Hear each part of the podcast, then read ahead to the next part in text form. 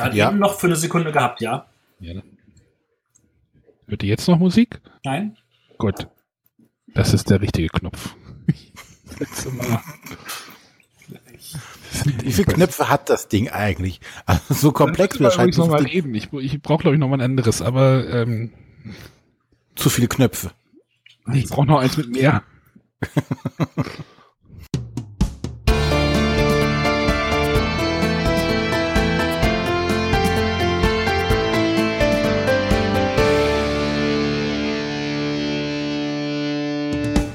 Hallo und herzlich willkommen bei den Bretterwissern. Die Bretterwisser sind der Arne. Ach, geht schon los. Ich habe gerade auf die Musik gewartet. Ja, da der war Matthias. Morgen! Und ich bin der René. Hallo. So, heute gibt's hier eine Auf den Tisch Folge. Und da hat der Matthias letztes Mal einfach mal so in den Raum gestellt, wir sollen große Spiele uns mal aussuchen. Hm, Und äh, dabei hat er es uns jetzt überlassen, was für uns ein großes Spiel ist. hm. Sei es die Schachtel, sei es die Dauer, sei es der Umfang. Und da darf der Arne einfach mit seinem großen Spiel beginnen. große Spiele, da bin ich ja echt der Experte dafür. Tat mir, tat mir, ich tat mir jetzt ein bisschen schwer. Ich, Also für dich wäre ja Camel Up schon ein großes Spiel, oder? naja, jedes Spiel, was in einer großen Schachtel, in einer normal großen Schachtel kommt, ist für mich großes Spiel. Ähm, ich, ich hatte also ein bisschen, bisschen Probleme, möchte aber ähm, über Risiko Europa sprechen. Ein, eine Risikovariante oder wie nenne ich es denn? Ja, ein Europaplan für, für Risiko. Und dieser Plan ist wirklich groß. Daran habe ich es jetzt festgemacht. Das kann ich bestätigen. Hast Ich du, dachte, du würdest sagen, der Umfang der Regeln war groß. Darauf wollte ich jetzt hinaus. Also erstmal äh, Disclaimer, ich habe äh, eine Dreiviertelpartie gespielt davon, möchte aber trotzdem meine Eindrücke schildern, weil ich die irgendwie sehr äh, anregend, also zu, zum Nachdenken anregend. Ähm, Dreiviertelpartie heißt, ihr habt abgebrochen. wir haben abgebrochen, ja, genau. Warum? lässt schon mal Gutes erahnen. Ne? ähm, ich weiß gar nicht, ob ich das hier im Podcast erzählt habe oder ob wir es äh, off, off Record oder wie sagt man das. Ich habe das Spiel äh, Weihnachten mit zu meinen Eltern genommen. Dort wohnt dann mein Bruder mit seiner Familie, die wohnen da im gleichen Haus. Äh, mit seinen Neffen, die irgendwie jetzt äh, 17 und 20 sind, also halt auch schon ne, was auf dem denken können. Und mein, ich sa- sage, ich bringe Risiko mit. Und die so, yeah, Risiko, voll geil. Ähm, äh, hatte ich so diese WhatsApp-Diskussion. Ich sag, ja, ist ein bisschen anders, aber ich bring's mal mit und das probieren wir aus. Also waren alle, die, die, die Jungs waren Feuer und Flamme. Ich habe das den Weihnachten auf den Tisch gebracht, nach dem Essen. Und mein Bruder, der ausgesprochener Nichtspieler ist und manchmal etwas mürrisch ist, äh, fand, fand das, was war sehr angetan und neugierig auf dieses Spiel, hat sich die Anleitung angeguckt, hat sich die Anleitung, hat die Anleitung durchgeblättert, die insgesamt 23 Seiten umfasst Für Risiko. für Risiko. Und ähm, War da viel Flavortext dabei? Nein. und und na, als er so mit, mit der Hälfte durch war, meinte er, ach, es ist alles viel zu kompliziert und er geht jetzt Hochfernseh gucken. Und hat erstmal, und hat das Spiel schon mal gar nicht mit begonnen. Naja, seine Frau hat dann, also meine Schwägerin hat dann mitgespielt, die, die ist auch, ja, Risiko spiele ich mit, klar. Haben wir ja jetzt Kinder oder als Jugendliche ja immer gespielt. Also es ist dieses, dieses Risiko, ähm, was dieses Spiel halt so ausstrahlt, dieses, hey, Risiko ist so Jugend und Kindheit. Für, für mich oder für, für viele andere auch. Ich weiß nicht, wie das bei euch ist, wie, wie, was ihr da für ein Standing habt oder für eine Erinnerung. Aber Ja, Risiko ist halt so im posi Jugendalter rauf und runter. positiv Nicht besetzt. Ja. Weil Matthias ist wahrscheinlich nicht mehr. so- Matthias? Ich liebe Risiko. Ja, genau. Warum liebst du Risiko? Weil ich das ähm, im Alter von 12, 13 Wochen lang, monatelang mit derselben Gruppe hoch und runter gespielt habe. Das hört man von jedem irgendwie, ne? René hat es gerade gesagt, du hast es gerade gesagt, es, es, anscheinend haben das irgendwie, anscheinend haben das irgendwie alle gemacht. Oh, mein Handy sollte ich vielleicht mal ausmachen. Was? Ähm, aber ich, ich kann ja mal kurz, ähm, oder Hasbro kündigt oder hat dieses oder vermarktet dieses Spiel so ein bisschen als das Risiko für den echten Spieler. Denn es gibt viele Regeln, die einfach nicht mehr dem, dem echten Risiko entsprechen. Ich habe ja, ich ja erzählt, dass es irgendwie ähm, ja diese 23-seitige seitige Anleitung gibt. Das ist zwar nur irgendwie so, so ein, so ein, ich weiß gar nicht, ich habe es jetzt nicht mehr vor mir, das Spiel liegt bei Matthias mittlerweile. Ähm, das sind keine DIN A4-Seiten, so, so ein bisschen weniger, aber trotzdem ist es halt so ein, so ein kleineres Heft. Und ähm, aber es wird halt auch gesagt, dass man dieses Spiel kürzer spielen kann, was auch definitiv stimmt. Weil äh, echte Risikopartien dauern manchmal ein bisschen länger, oder? Also damals ging es uns immer zu schnell. Äh, gut, ich habe damals noch mit drei Verteidigungswürfeln gespielt. Also wir haben so eine Partie bestimmt in einer Stunde runtergerissen. Okay. René? Ja. Ja, es zog sich stellenweise schon etwas. Ja, genau. Das hat ja zum Beispiel Risiko Evolution oder wie heißt das auf Deutsch? Nee, Evolution, Evolution auf, auf, Deutsch, ja. Auf Deutsch heißt es Evolution, da geht das ja auch schon mal relativ, äh, geht das jetzt zügiger. Und das versucht halt hier dieses Risiko auch. Denn in diesem Risiko geht es darum, sieben Kronen zu bekommen. Ähm, Kronen, das sind äh, so ganz, so, so kleine Plastikminiaturen. Und die bekommt man, indem man äh, Städte einnimmt, Hauptstädte. Denn wir spielen auf einem Europaplan mit äh, verschiedenen großen Gebieten, also halt wie so eine Weltkarte halt nur auf Europa gemünzt mit äh, Städten, die halt äh, ein Kronensymbol zeigen, also Hauptstädte Berlin, Paris, äh, Madrid, London, was gibt's dann noch? Äh, Konstantinopel, Moskau, ich glaube in Nordafrika gibt's auch noch eins. Und diese Städte, wenn man die einnimmt, da bekommt man eine Krone. So. Zu Spielbeginn nimmt, äh, bekommt jeder Spieler ein Volk oder eine, eine Farbe von Figuren und äh, darf sich eine Stadt aussuchen. Also es gibt so, so Haupt, Hauptstädte, das sind die goldenen Kronen, das sind halt auch Startstädte. Äh, Berlin, äh, London, Paris, also die, die größeren Städte, Rom gehört auch noch dazu, da, da, da darf man dann beginnen, darf eine Krone, darf seine Krone dahinsetzen und jede dieser Städte hat so ein Privileg oder man bekommt etwas dafür, so ein, so ein, so ein Bonus. Äh, Rom ist, zählt zum Beispiel zwei Kronen oder äh, ich müsste jetzt nachgucken, weil ich äh, ähm, du kannst irgendwie Einheiten billiger kaufen oder du kannst Steuern ähm, äh, äh, mehr, mehr Einheiten bekommst du oder du kannst äh, einen Reiter extra einsetzen oder ach oder oder oder. Also da kommt schon mal eine Ebene rein, die schon mal mehr ist wie dieses Risiko. So, es geht jetzt halt los. Jeder Spieler startet in im, im normalen Risiko bekommt man ja diese, diese Startländer ja zugelost. War doch so, ne? Da wird die ganze Welt besetzt. Ja, ja, du, du mischst den Stapel, deckst einfach auf und reih unbeblickt jeder Leute rein und damit ist es ziemlich blind verteilt. Genau. Ja. Und da wird auch die ganze Welt besetzt, ne? War doch so, ne? Also, dass die ganze ja. Welt, alle Länder werden aufgeteilt, ne? Ja. ja. Hier ist es so, du startest in einer Stadt und äh, du darfst dann startest in einer Stadt und darfst noch eine ein, oder darfst noch Einheiten in ein angrenzendes Gebiet setzen. Und dann startet jeder quasi, also startet man in diesem Spiel auf einer fast leeren Karte und dann geht es erstmal darum, sich auszubreiten. Und äh, irgendwann kommen dann halt die Konflikte. Ihr könnt euch das sicherlich irgendwie vorstellen, oder? Also man startet irgendwo und dann breitet, wird man immer breiter, breiter, breiter und irgendwann reibt man sich aneinander. Mhm. So.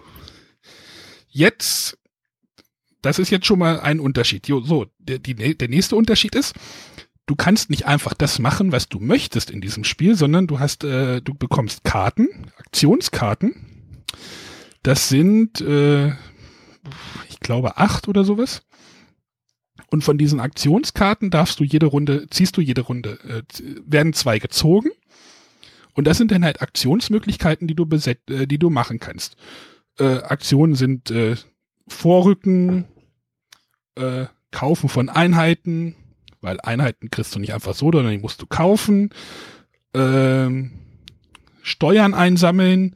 Steuern einsammeln ist, du bekommst halt pro, pro Stadt und pro und äh, Gebiete bekommst du Geld und äh, oder du kannst Verstärkung wieder irgendwie äh, einsetzen und so weiter. Also es ist, ihr merkt schon, es wird ein bisschen komplizierter, oder?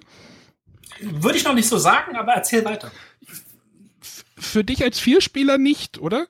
Also, ja, also das ist definitiv. Also für mich als Vierspieler nicht und auch als jemand, der natürlich äh, viel, viel Risiko in seinem Leben gespielt hat, eigentlich auch nicht.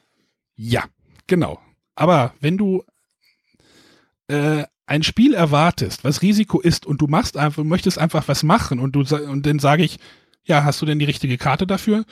Und der Mitspieler sagt dann, nee. Und dann musst du erklären, ja, dann kannst du das jetzt nicht machen. Und der guckt dich dann groß an und sagt, hey, wieso darf ich das denn jetzt nicht? Ich möchte jetzt meine Einheiten von A nach B ziehen. Du hast aber nur kaufen und irgendwie äh, besteuern irgendwie auf der Hand oder irgendwie sowas. Denn ich verstehe, was du sagen willst. Ich, ich glaube, an der Stelle ist tatsächlich, also ich würde das jetzt mal ganz frech, wie ich bin, auf den Erklärer schieben. Und natürlich auf dessen äh, Verwandten, der beim Anblick der Anleitung schon gegangen ist. Ähm, weil, hm. also natürlich, für uns Vielspieler ist das total easy. Okay, ich habe ein paar Karten, damit programmiere ich meinen Zug. Ähm, ich suche mir zwei von den acht Karten aus ich lege sie äh, fest, in welcher Reihenfolge ich die zwei äh, machen möchte. Dann tut das jeder Reihe um und danach wird ganz risikomäßig geguckt, oh, hier gibt's einen Konflikt oder so. Das ist eigentlich alles relativ einfach. Ja, ja, für mich, für mich ist das, für mich stellt das auch kein Problem dar. Nur für meine Mitspieler hat das ein Problem dargestellt. Und ich sag dir, das sind die Mitspieler, die auch mit Colt Express ein Problem haben, weil da müssen sie auch ja, im Voraus möchte, programmieren. Ich, ich wollte jetzt noch kurz auf den Kampf kommen. Ja, okay, komm mal kurz auf den Kampf, ja. Ja, weil dann, so, dann können wir dann noch über die ganze Sache an sich reden, was vielleicht viel spannender ist. Aber der Kampf, in Risiko gibt es eine Truppenart, also im normalen Risiko.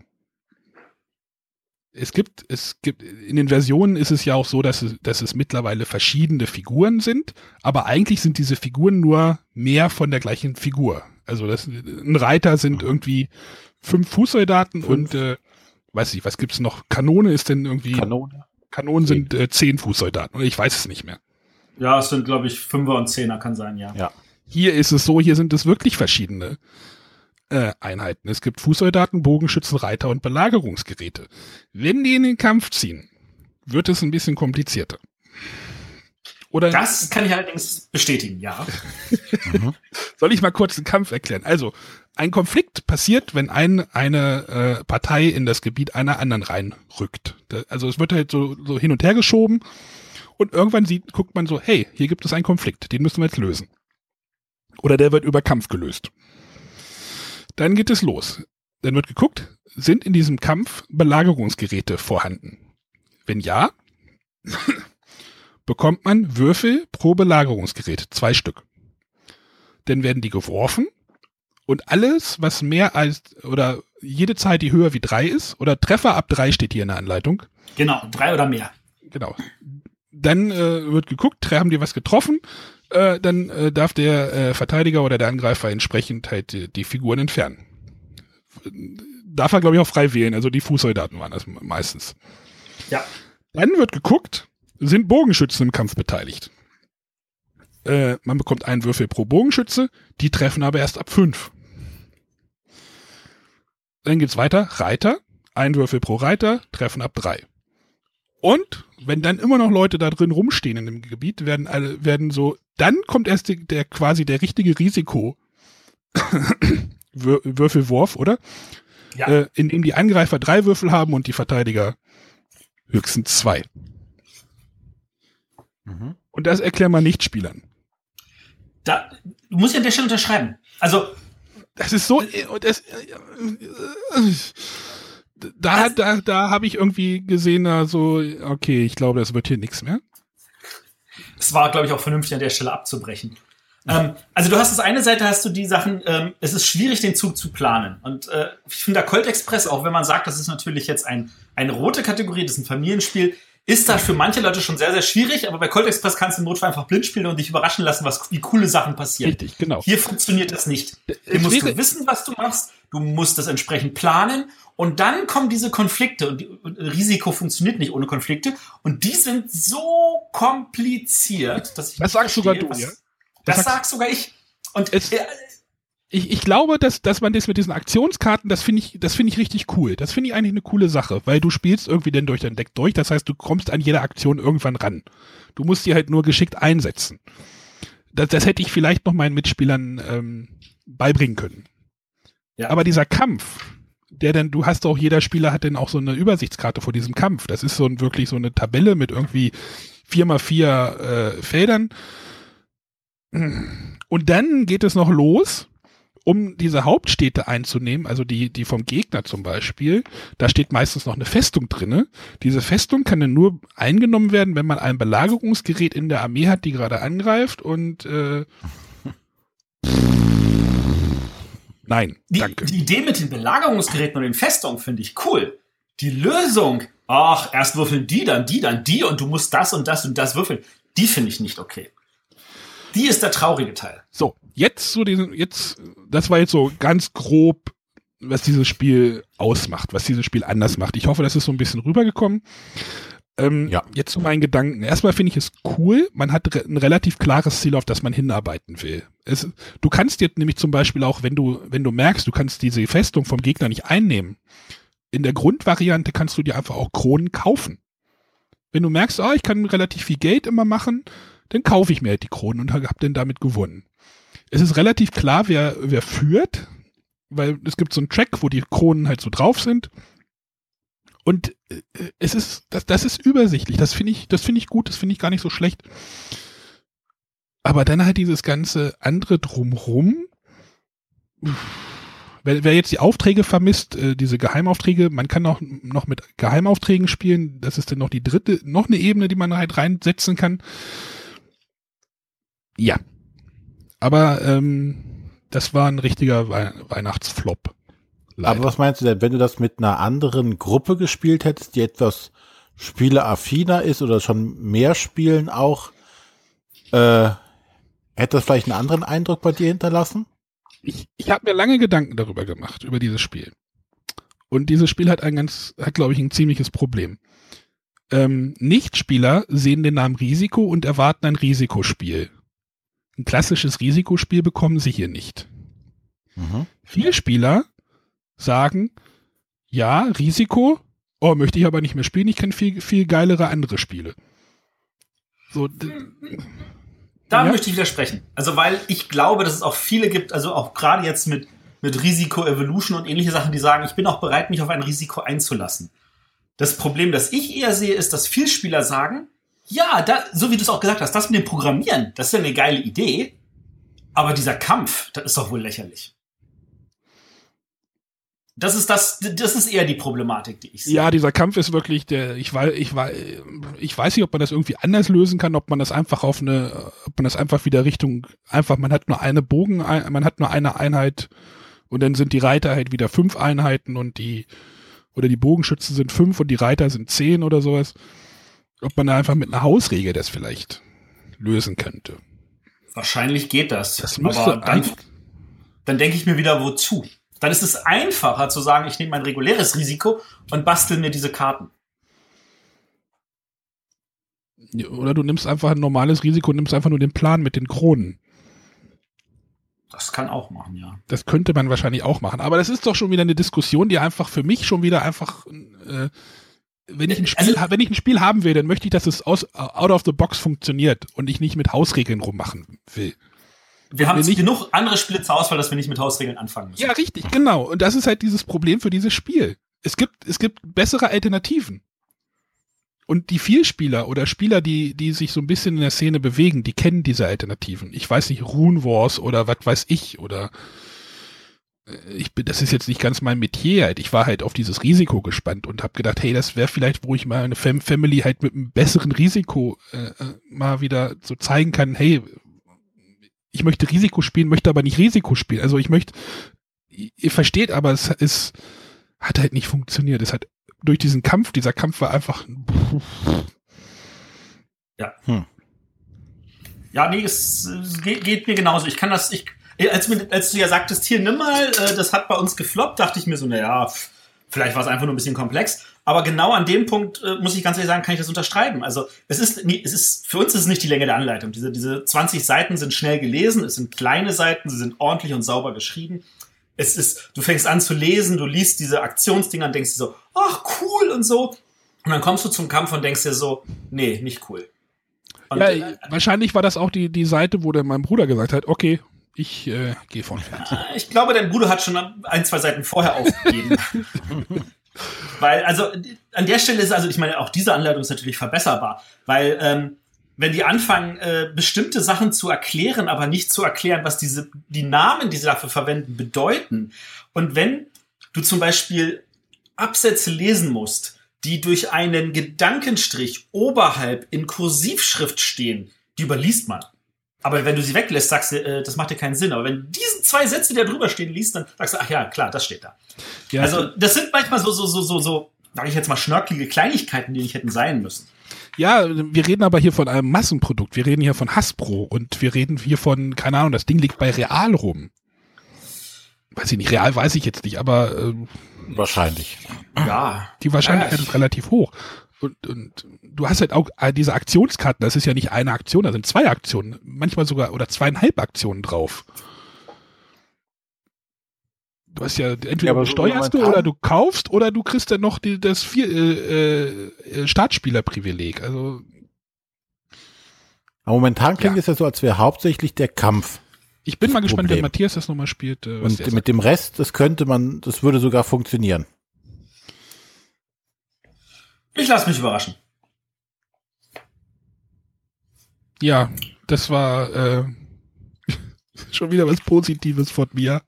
Eieiei. Dem Arne kann man auch nichts recht machen. Der meckert über Nee, ich finde das völlig Spiel. in Ordnung. Also, also ich meine, das, das, das Problem an der Stelle war natürlich, also der Arne hatte gehofft, das ist ein Arne-Spiel. Mit dem regulären Risiko wäre er zurechtgekommen. Und an der Stelle war das, äh, ich, ich muss ganz ehrlich sagen, er ist an der Stelle tatsächlich der Kunde dafür im Handel. Und äh, das war er halt an der Die Stelle. Aufmachung ist ja auch total geil. Also diese, wie, wie, die Qualität der Miniaturen will ich jetzt mal nicht bewerten. Ich glaube, die wäre verbesserungswürdig, aber du machst diese Schachtel auf, diese Kronen sind in diesem, sind so ganz toll angeordnet, diese Aktionskarten sind irgendwie, das ist, das hat alles seinen Platz da drin, das ist da irgendwie die, nicht alles reingeschmissen in den, in den, in die Schachtel, sondern das sieht alles nett aus. Dieser Plan sieht schön aus, finde ich. Äh, über die Grenzziehung, ob Zürich jetzt die Hauptstadt von Schwaben ist, müsste man vielleicht auch nochmal diskutieren oder äh, aber, aber das ist, sieht halt alles nett aus und das genau das hat mich halt neugierig gemacht. Ja, naja, egal. Äh, das war das, das Risiko. Kommen wir noch schnell um, zu den Rahmendaten. Moment, oder ob äh, Berlin die Hauptstadt von Sachsen ist, äh, weiß ich auch nicht so richtig, ob das äh, Rom historisch. gibt dir zwei Kronen. Hast du irgendwo erkannt, woran man das sieht? Äh, das steht auf diesem Plättchen, die, die du für jede Stadt kriegst. Ah, auf den steht das. Aber auf dem Plan steht's nicht. Da Nee, der so, steht hä? auch nicht auf dem Plan. Aber auf, äh, du kriegst halt, wenn du so eine Stadt kriegst, kriegst du so ein Stadtwappen, da steht dann halt das, äh, die Fähigkeit drauf. Ah, okay. Das ist ja schon mal gut zu wissen. Das sind die Rahmendaten äh, Risiko Europa von Hasbro. Äh, Autor ist nicht genannt. Illustrator auch nicht. Genau. Gut. Ja, kommen wir mal zu einem etwas positiveren Spiel. Die Stimmung mal wieder heben. Eieiei. Und äh, ich habe lange hin und her überlegt und habe gedacht, hm, nimmst du mal wirklich ein großes Spiel, also eine große Box. Und äh, es ist, gibt, liegt so gerade hier ein Spiel rum, das eine noch größere Box hat. Gloomhaven. Ja, aber das kann nicht noch nicht sprechen, auch wenn ich es gerne würde, aber Ich habe äh, gehört, bei Gloomhaven schaffen die Leute zwei Partien am Abend. Das würde ja dafür sprechen, dass ich das auch spielen könnte. ja, das mag ja sein. Hast es denn? Gut. Aber ich möchte ähm, über ein, ein großes Spiel in einer gelben Schachtel reden. Und zwar über ein Kinderspiel. Oh. Also zum einen, momentan äh, stapeln sich hier die Kinderspiele, ähm, weil wir ja nicht dazu kommen, aber äh, eine Kindersendung zu machen. Deswegen habe ich gedacht, komm, äh, nimmst du mal das Kinderspiel mit der größten Schachtel, das ich jetzt bis jetzt gesehen habe, und das ist der Drachenturm. Oh, ich kann Das mit, deutlich größer ist als manche andere Schachteln. Was wolltest du sagen? Ich kann aber- mitreden. Ja, du kannst mitreden, genau. Und ähm, ja, wie gesagt, eine sehr große Schachtel mit auch einem sehr großen Inhalt. Denn ähm, ja, der Drachenturm spielt thematisch so, die, äh, der böse Drache Tarax hat die Prinzessin äh, entführt und in seinen Drachenturm gesperrt und sie muss ihm jetzt dauernd Geschichten vorlesen und Schlaflieder singen. Und dann kommt der äh, Prinz Carlo mit seinen Rittern und rettet oder versucht die Prinzessin zu retten, die aus ihrem Turm nicht mehr entfliehen kann, weil es nur ganz oben aller äh, Rapunzel eine Tür gibt, aus der sie raus kann. Also was versuchen die Ritter und der Prinz? Sie bauen ein Gerüst außerhalb des Turms. ähm, leider sind die Ritter auch nicht die hellsten, denn äh, sie bauen dieses Gerüst unter anderem auf einem Felsen, äh, auf einem Felsen, äh, das von dem Drachen, äh, der von dem Drachen weggezogen werden kann. Und äh, im Spiel ist es jetzt so, wir versuchen durch ein Memory äh, Teil in dem Spiel, also die erste Phase besteht aus Memory, versuchen wir dieses Gerüst aufzubauen. Dabei legen wir äh, das erste Gerüstplättchen, das ist so ein großes viereckiges Plättchen, zum einen Teil auf den Turm oder an den Turm dran und zum anderen auf den besagten Felsen. Äh, darauf steht es dann etwas wackelig. Dann versucht man seine Ritter auf diesem äh, Tableau unterzubringen durch dieses Memory-Spiel, setzt dann irgendwann die nächste Ebene drauf, äh, bis man oben zum äh, Schlossturm kommt oder zu, zum, zum Ausgang. Zum also Balkon. des Turms. Genau, zum Balkon. Und äh, die, diese Gerüstteile haben so Löcher, wodurch man die Prinzessin später buxieren muss. Denn die Prinzessin ist, naja, ein UFO. Also keine Ahnung. Also diese Prinzessin ist nicht irgendwie ein Prinzessin in Stein oder irgendwas mit der aufgedruckten Prinzessin, sondern ein rosa Nupsi, der so ein bisschen wie so ein äh, wie so ein Kreisel irgendwie ja, sieht er aus. Vielleicht so vielleicht so ein bisschen verwandt mit so einer Eiscool-Figur. Ja, genau, so die, die wackelt so ein bisschen hin und her. Ja, man hat auf jeden Fall jetzt äh, diesen Turm gebaut und versucht jetzt diese, diesen, diesen, diese wabbelige oder hin und her schwankende Prinzessin äh, über den Balkon äh, zu dem Gerüst zu schieben. Dabei muss man darauf achten, dass sie nicht vom, vom Gerüst fällt, durch die Löcher zu buxieren und äh, wenn sie aus dem letzten Loch unten rausgeplumpst ist, hat man das Spiel gewonnen. Nein, sie muss zur Kutsche noch. Zur Kutsche. Ja, da auf dem Plan das ist eine Kutsche und da muss man sie noch hinschieben. Ja, das ist aber der einfachste Teil. Weil, während man versucht, diese Prinzessin darunter zu buxieren, also das ist jetzt schon die Phase zwei, wie gesagt, die erste Phase war das Bauen, die zweite Phase ist jetzt das Retten der Prinzessin, äh, beginnt der Drache das Seil äh, einzuziehen und damit den Felsen unter diesem Gerüst hervorzuziehen. So, dass das, wenn man nicht schnell genug ist, der Drache äh, das Gerüst zum Einsturz bringt und man das Spiel verliert. Sprich, man hat ordentlich Druck, weil man sieht immer schön, oh, das Seil hängt am Anfang noch recht schlaff darum und äh, so Sekunde für Sekunde zieht der mehr und mehr von dem Seil ein und irgendwann ist es stramm. Dann fängt der Turm an zu wackeln, weil der Stein anfängt sich zu bewegen. Und man versucht jetzt jetzt hektisch diese Prinzessin durch die Löcher zu buxieren. Gleichzeitig muss man darauf achten, nicht die eigenen Ritter umzuhauen, wodurch das Gerüst auch wieder einfallen kann. Äh, und es wird dann relativ hektisch. Wobei auch nur der Prinz, also ein Spieler wird zum Prinzen ernannt, die Prinzessin führen darf. Die anderen dürfen nur verhindern, dass die Prinzessin irgendwo runterfallen kann. Und so ist das Spiel innerhalb von, ja, ich sag mal, 10 bis 15 Minuten gespielt. Hast du gesagt, dass du, dass beim Memory-Element der Drache nach hinten wandert, wenn man falsch, wenn man den nee. falsch, Hast du nämlich nicht gesagt. Also der, nee, Drache, der Drache startet auf einem Weg und der ist relativ weit vorne. Und wenn man bei Memory, man deckt das falsche Plättchen auf. Also das Drachen, wenn man das Drachenplättchen aufdeckt, dann geht der Drache ein Feld weiter nach hinten. Das heißt, der Weg oder die Schnur wird halt einfach strammer. Genau, man hat weniger Zeit am Ende. Genau. Sprich, wenn man bei Memory gut ist und keinen Drachen erwischt, was aber auch einfach nur Pech sein kann, äh, hat der Drache halt, wie, also braucht der Drache nur äh, kürzer, um das Seil aus oder den Felsen unter dem Turm heraus zu, äh, vorzuziehen. Da ist einfach so ein, da ist einfach so ein Mechanismus wie von so einer, hier von so einer äh, Spieluhr, Spieluhr, Spieluhr ja. man, man, zieht das so auf.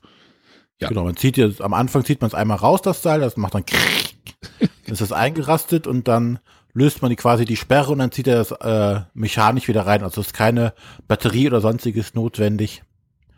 Und ja, äh, kurz und knapp, es macht uns eigentlich immer relativ viel Spaß, weil es halt auch diese schönen zwei äh, Phasen hat wo man erstmal die, diesen, diesen, äh, dieses Memory hat, wo auch ähm, dann zum Beispiel meine Tochter unglaublich gut, ne, sagt dann, okay, hier liegt ein blaues Plättchen, da liegt ein rotes Plättchen, hier liegt ein grünes, da liegt ein Drache und da liegt ein Gerüstplättchen. Die kann sich das dann super merken, wo die Sachen sind und äh, da muss ich mich gar nicht so darauf auf mein Gehirn verlassen. Da verlasse ich mich dann lieber auf ihr Gehirn. Das in solchen Sachen tatsächlich besser funktioniert als meins. Äh, ja, man baut halt diesen Turm, der dadurch, dass man unterschiedliche Gerüstplättchen in der Reihenfolge hat, hat man auch immer einen anderen Weg, wie man dann runterpurzeln muss mit der Prinzessin. Ja, und dann hat man das dann geschafft und dann steigt dann die Anspannung und sagt, okay, jetzt legt der Drache los, jetzt müssen wir ganz schnell und äh, gerade mit Kindern macht es halt unheimlich auch die quieken dann und wenn die Prinzessin dann doch runterfällt, dann ah, wird geschrien. Das macht einfach total viel Spaß mit Kindern. Cool. Haber, Haber schafft es irgendwie jedes Jahr wieder Spiele rauszubringen, wo du dir denkst, ja, das ist genau, so muss ein Kinderspiel aussehen. Ja.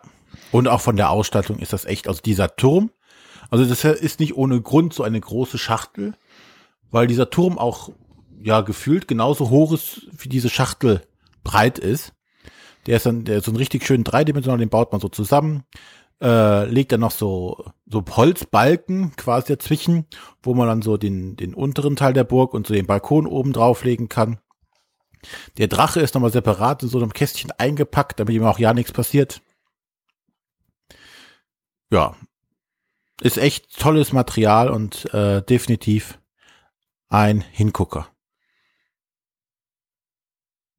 Das war der Drachenturm von Haber. Äh, der Autor ist Carlo Rossi. Und ah, Mr. Rossi.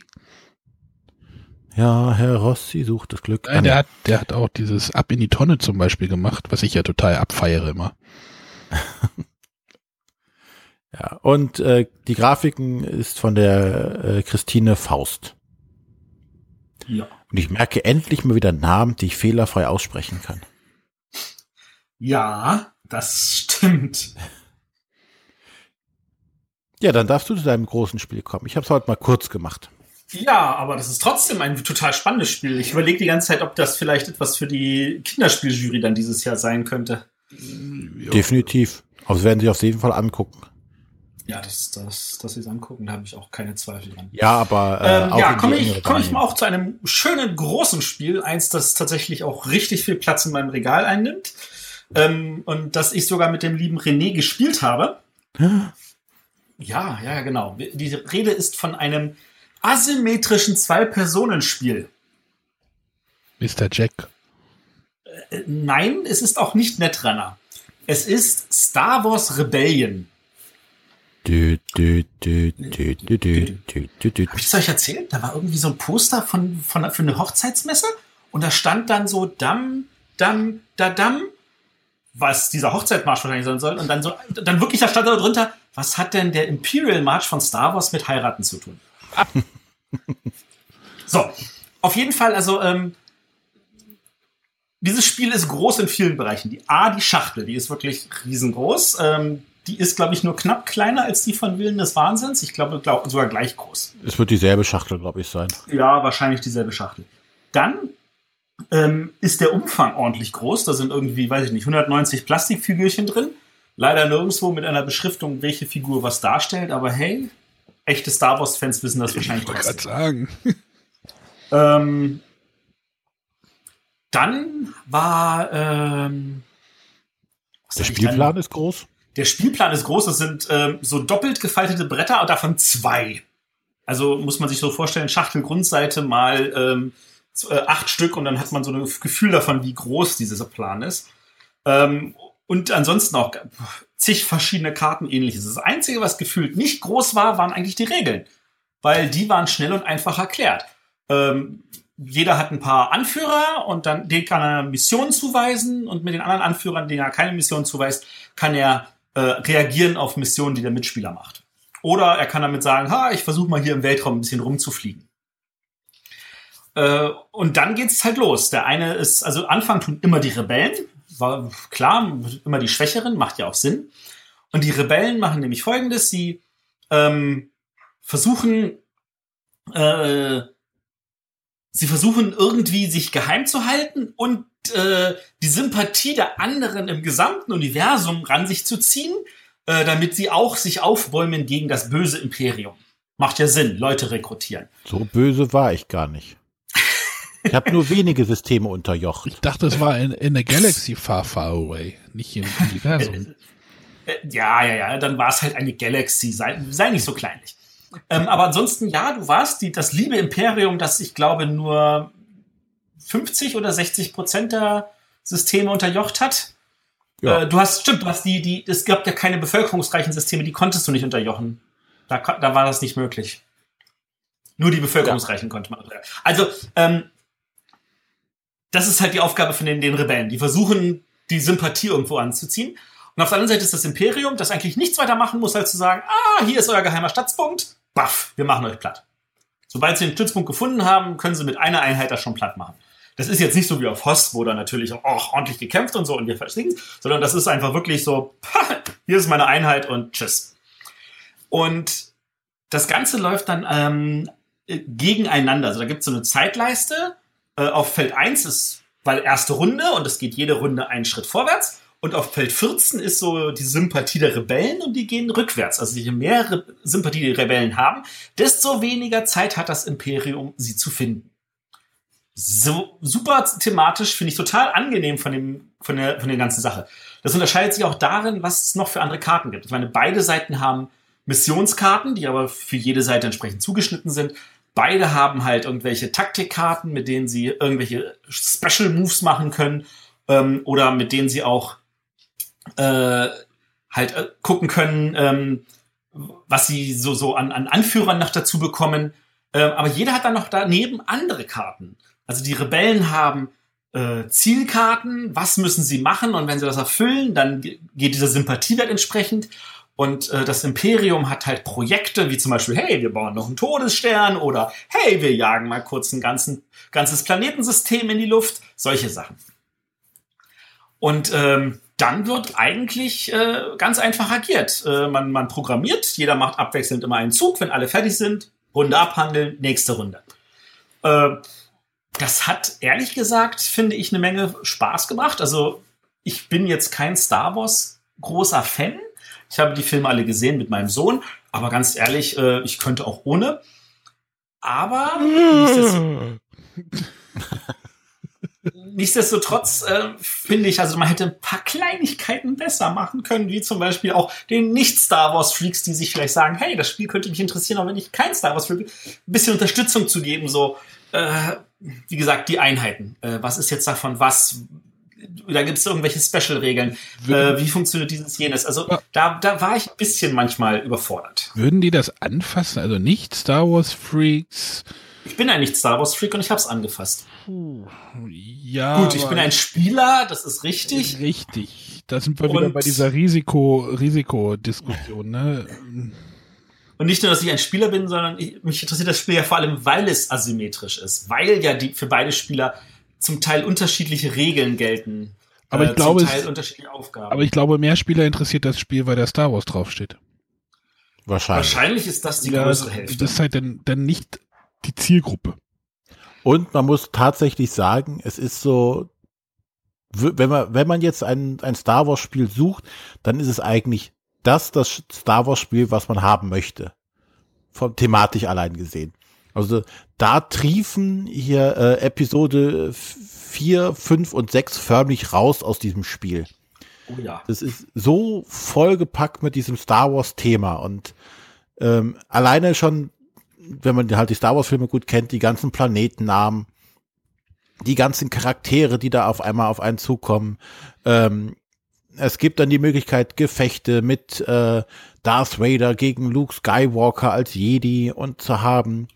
Ähm, du kannst äh, als Imperium Rebellenanführer gefangen nehmen und sie dann auch auf die dunkle Seite der Macht holen. Also alles so das, was man sich aus so einem Star Wars äh, Spiel wünscht, ist schon wirklich da. Auch hier die großen ähm, ATs, ATs, die da rumlaufen, über Host zum Beispiel, um für Geschl Schlachten zu schlagen, sind dabei. Du kannst den Super, Zerstör äh, Super Sternzerstörer bauen, der dann da durch die Galaxis fliegt. Also das, das ist du schon kannst alles. deine Anführer von Yoda ausbilden lassen. Äh, Du kannst auch mit deiner Rebellenstützpunkt einfach mal umziehen, weil du das Gefühl hast, du bist in die Ecke gedrängt und am anderen Ende wird er dich vielleicht nicht so schnell finden. Ähm, du kannst versuchen, Pläne zu vereiteln. Du kannst dich immer wieder irgendwie dazwischenstellen. Äh, das funktioniert ehrlich gesagt super toll und super thematisch. Das ist richtig. Und, und wie war es mit einfachen Regeln, was? Es ist tatsächlich, also es ist jetzt vielleicht von den Regeln, so würde ich, würde ich fast sagen, ja, da- das Risiko Europa hat nicht viel mehr Regeln. Ja, Okay. Also ich Und- glaube ich, nie spielen. Also das, das macht mich jetzt nicht so neugierig wie dieses Risiko, aber ähm, wenn mir das jemand erklären würde, würde ich das bestimmt auch mal mitspielen, aber Also schwer ist er. Das Schöne ist halt, äh, du startest halt mit vier Anführern und die Anzahl der Anführer bestimmt eigentlich auch die Aktion die, oder die Anzahl der Aktionen, die du im Zug machen kannst. Weil du jeden Anführer brauchst du, um irgendwas machen zu können. Entweder eine Mission oder dich von einem System zum nächsten zu bewegen. Und im Laufe des Spiels bekommst du halt, oder alle zwei Runden bekommst du einen Anführer dazu. Sprich, nach und nach hast du halt immer mehr Möglichkeiten zu agieren.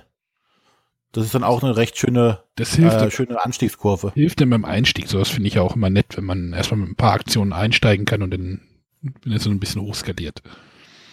ja. Also wenn aller Erde das Zweierspiel für die, ich nenne sie jetzt mal Eurogamer war, ist jetzt Star Wars Rebellion das Zweierspiel für die Ameritrash-Spieler. Ja, grundsätzlich ja. Würde Also, ich ja. unterschreiben.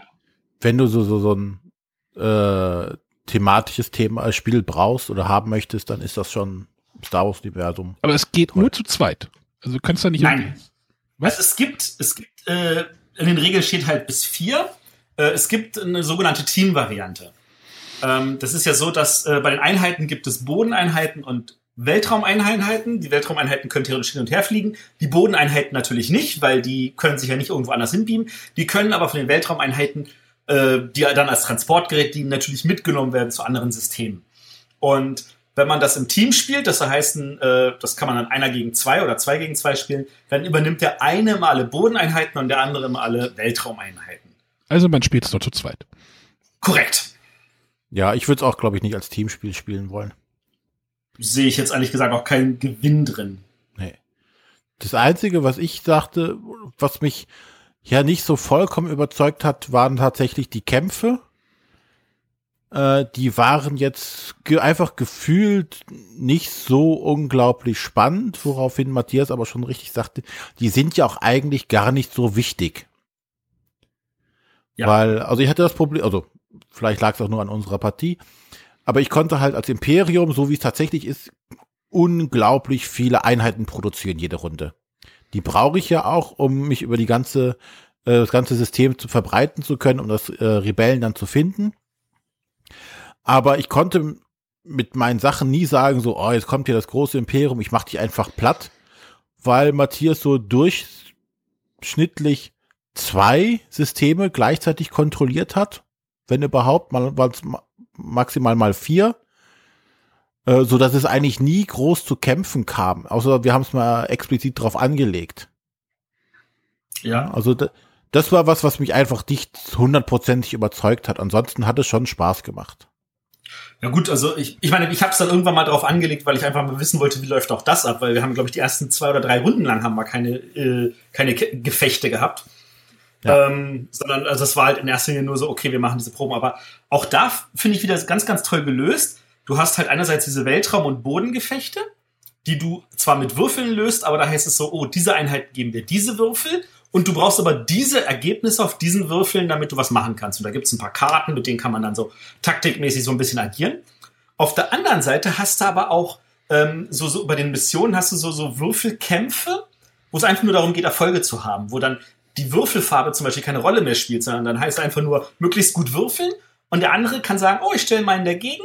Und dann geht's halt darum, wie viele von diesen äh, Farbtupfern hat man, die diese für diesen Skill, der da gefordert ist. Da gibt's Diplomatie-Missionen und Kampfmissionen und Erkundungsmissionen und so. Und da muss man dann halt entsprechend viele Würfel, je mehr Würfel man hat, desto höher sind die Chancen, dass man genug Erfolge hat. Und da kann man dann sagen, ah, ich habe besser gewürfelt und ich hatte vielleicht einen Würfel weniger, aber aufgrund des besseren Würfelergebnisses habe ich trotzdem geschafft aufzuhalten. Das ist dann nochmal eine andere Form von ähm, Interaktion an der Stelle. Ja, und das ist auch so ein bisschen ein sehr nettes Element, weil ich kann zum Beispiel sehen, ähm, der Rebellenspieler plant, äh, drei Missionen zu machen. Ich weiß noch nicht, was wirklich für Missionen er machen möchte. Aber jetzt weiß ich, okay, um dann da intervenieren zu können, um gegen seine Mission äh, standzuhalten, muss ich, muss ich mindestens drei meiner Anführer aufsparen, äh, damit ich überhaupt was tun kann. Ansonsten gewinnt äh, der Rebellenspieler das kampflos. Wobei du ja siehst, welche äh, Leute sich zu den Missionen hingestellt haben. Und angrund ihrer äh, Symbole weißt du, dann sollte ich für Leute mit solchen Symbolen aufheben. Ja, aber das sind ja noch, da stehen zum Beispiel, die haben drei Symbole drauf, aber mein Darth Vader hat auch drei Symbole davon, aber möchte ich mit dem lieber meine Mission machen oder möchte ich lieber die Rebellenaktion damit verhindern? Na, also du musst da schon abwägen, was tust du. Also so ein bisschen Bluff in Anführungszeichen ist auch mit dabei. Wobei du natürlich jetzt so strategiemäßig jetzt auch sagen könntest, ich ignoriere deine Mission alles, ich ignoriere auch meine Mission. Ich versuche einfach nur möglichst schnell mich auf diesem Planeten auszuweiten um möglichst schnell diesen Rebellenstützpunkt zu finden. Das wäre ja auch wahrscheinlich eine Strategie gewesen. Ja. Also da gibt es bestimmt einiges noch auszukundschaften. Bei Star Wars Rebellion. Ja. Aber ja, jedem Star Wars-Fan, also es sollten schon Spieler sein, die das sich anschauen. Also nicht Spieler werden damit doch überfordert sein, auch aufgrund der einfachen Regeln, denke ich. Aber alle Spieler, die Star Wars mögen, sollten auf jeden Fall einen Blick drauf werfen.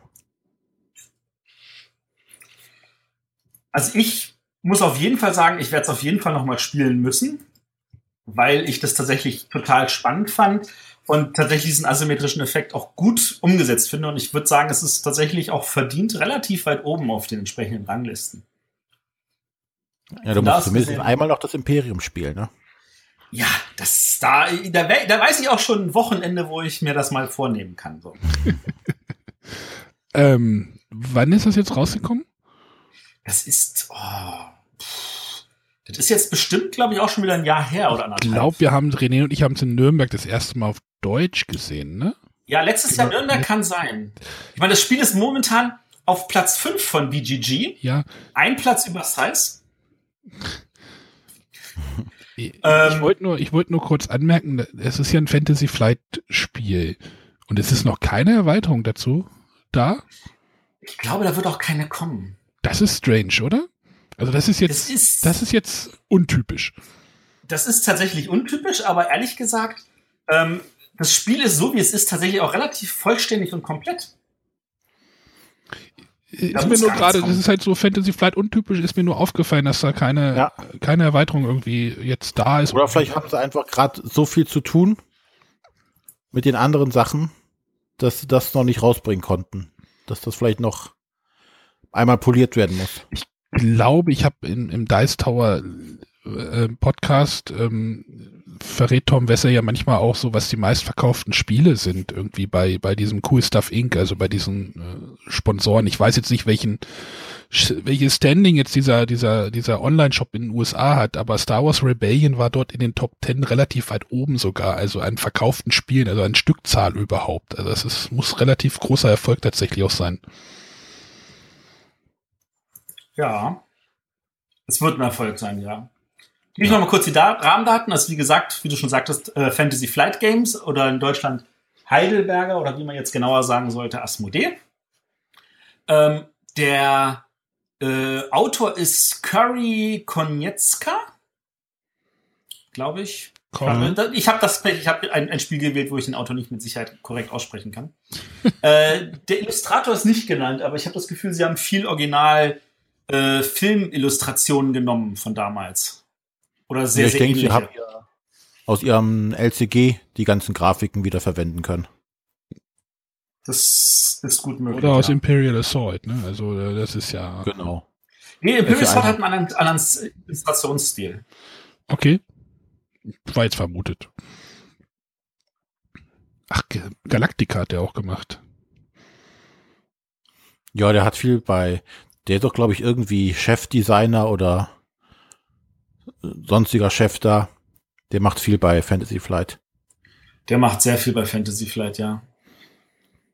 War bei Descent auch mit dran beteiligt, war bei Eldritch Horror mit dran beteiligt, Forbidden Stars, ganz, ganz viele Sachen.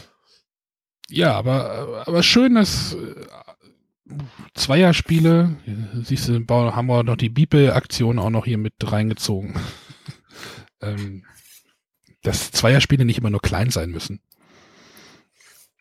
Nee, das, das, da nicht, definitiv nicht. Gut, dann sind wir jetzt auch schon wieder am Ende angekommen. Nach über 50 Minuten, ja. Großen Spiele.